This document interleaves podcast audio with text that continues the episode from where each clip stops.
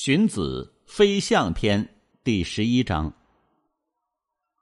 谈说的方法是：严肃庄重的面对他，端重诚恳的对待他，坚定刚强的扶持他，用比喻的方法来启发他，用分析的方法来开导他，要和颜悦色的对待他，使自己的谈论显得宝贵、珍重、神奇。